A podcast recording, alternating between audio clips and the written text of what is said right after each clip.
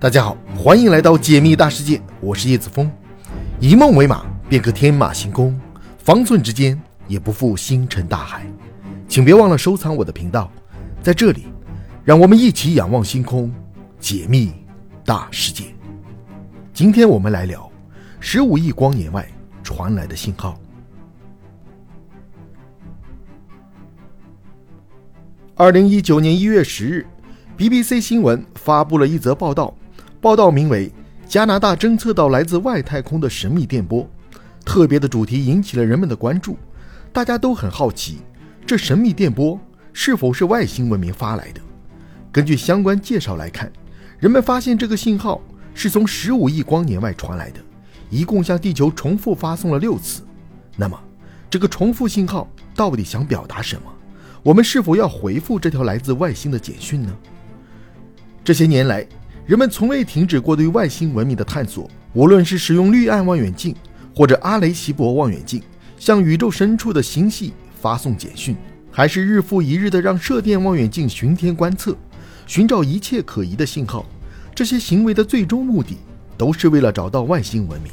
二零一八年的七月到八月期间，位于加拿大的射电望远镜展开了轻强度测绘实验，顺便带上了近年的大热门项目——快速射电暴。根据资料来看，参与这些观测项目的是位于加拿大比列点哥伦比亚省的干涉射电望远镜，该望远镜简称为 CHIME。这个射电望远镜的规模虽然没有中国的天眼那么大，但是观测能力还是相当不错的。它主要由四个一百乘以二十米的圆柱体组成，上面有一千余个双极化射电接收器，探测的频段为四百到八百赫兹。在开始运行后不久，这个射电望远镜。就观测到了多个快速射电暴事件，其中距离地球较近的发射源在十五亿光年外。从这里发出的十三个快速射电暴当中，有一个显得十分诡异，名为 FRB 幺八零八幺四 G 零四二二加七三。之所以说它诡异，是因为它重复出现了六次。至于这个信号到底想表达什么，人们至今也无从知晓，因为以我们现在的科技，不但无法解码信息。也找不到这种神秘信号的真正起源。对于这种神秘信号，一般来说有两种解释：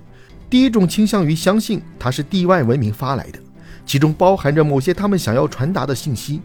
第二种则倾向于相信这种特殊的信号本身是由特殊的天体或者某些事件发出的，比如密度极高的中子星和双星合并事件。以第二种比较科学的观点来看。快速射电暴就是一种高能的天体物理现象，它的重复出现与源头天体的变化密切相关。这一神秘信号出现在科学领域的时间并不算长，因为直到2007年，人们才首次从2001年澳大利亚帕克斯天文台的数据档案中发现其存在的证据。当然，由于目前人们没有彻底搞清楚这种信号到底是如何产生的，又为何能在短时间内重复出现多次。所以也有多数人支持第一种观点。这类人觉得，快速射电暴就是遥远的外星文明朝着地球发出的电报。它的时间虽短，但是能量巨大，为的就是让我们可以捕捉到。至于为什么会重复多次，可能是担心接受信号的文明将其遗漏了，或者单次接收的不够完全。正因如此，多发几次是为了确保信息百分之百能传达。那么，如果这个来自十五亿光年外的神秘信号，真的是外星人发来的简讯，我们是否应该进行回应呢？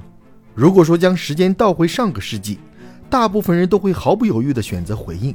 因为不管这个信号到底是自然的还是人为的，只要有机会，我们就要去尝试。毕竟找到外星文明是人们一直以来的梦想。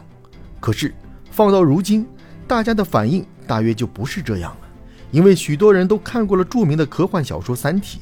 再加上此前《三体》电视剧和动漫的播放，都让我们意识到了，贸然的回复外星文明发来的简讯，与其建立沟通，并不是件好事。以刘慈欣在《三体》当中表达的观点来看，接收到这种神秘信号，千万不能回应，因为宇宙资源本身就是有限的，有不少外星文明可能像三体人一样，生活在水深火热之中。在这种情况下，他们会非常渴望找到一个完美的新家园。而地球放在宇宙当中无疑是优选项。若是我们的文明已经非常发达了，还可以阻止他们入侵的行为，但是以目前的发展来看，显然是不够的。就用我们上面提到过的来自十五亿光年外的信息来说，按照人类飞行器现在的速度，飞几千亿年可能都到不了。而若是发出信号的外星文明能够在百年之内抵达太阳系，就说明双方科技实力的差距非常大。所以当他们到达之后，人类文明一定会面临灭顶之灾。由此可见，不要轻易回复宇宙中的陌生简讯，其实是在为人类文明的未来考虑。对于这一点，已故的著名物理学家霍金也持有类似的看法。在他看来，将人类文明放在宇宙当中，还是显得太低级了。我们就像是曾经的美洲原始人一样，可以被远道而来的殖民者任意宰割，根本没有反抗的余地。并且从本世纪物理学的发展来看，速度远不及上个世纪。甚至有学者曾公开表示，理论物理学的发展似乎已经停滞了，因为如今。我们依旧在研究上世纪的遗留问题，无论是光速飞行、时空穿越、长生不老，这些在上世纪科幻片中常常出现的东西，到了本世纪竟然还是科幻。这桩桩件件都让人们感到了自己的实力不足以及渺小。在这种背景下，人们表现出对外星文明异常警惕，其实也是很正常的。毕竟从外星来的，不管怎么说都是异族，大家同为人类。尚且会为各种资源大打出手，又何况是这些异族人呢？值得一提的是，我们也不必为这些频繁出现的外星信号感到特别紧张，因为由于人类观测的设备能力有限，往往会闹出不少乌龙。简单来说，就是所谓的神秘信号也可能是地球上的东西发出来的。我们在上面有提到过，首个快速射电暴是人们在筛查帕克斯天文台的相关数据时发现的。这个天文台虽然贡献了这一成果。但是也曾闹出过不少乌龙，因为就在1998年，人们也在这里通过它捕捉到了一个来自宇宙的神秘信号。它的强度虽赶不上快速射电暴，但是与其有一定的相似性。在这种情况下，人们就展开了多年的追踪研究。当时绝大多数人都觉得这个信号一定是外星人发来的，就一边跟踪它，一边试图对其进行解码。可是随着时间的推移，不少学者提出了质疑。认为这个信号的来源应该不是外星，而是地球。后来，人们还真的找到了这个神秘信号的源头，那就是远在天边、近在眼前的位于天文台基站当中的微波炉。由此可见，在人们能够彻底解开诸多外星信号或者快速射电暴身上的谜题之前，还是不要提前下定论，避免再闹出笑话了。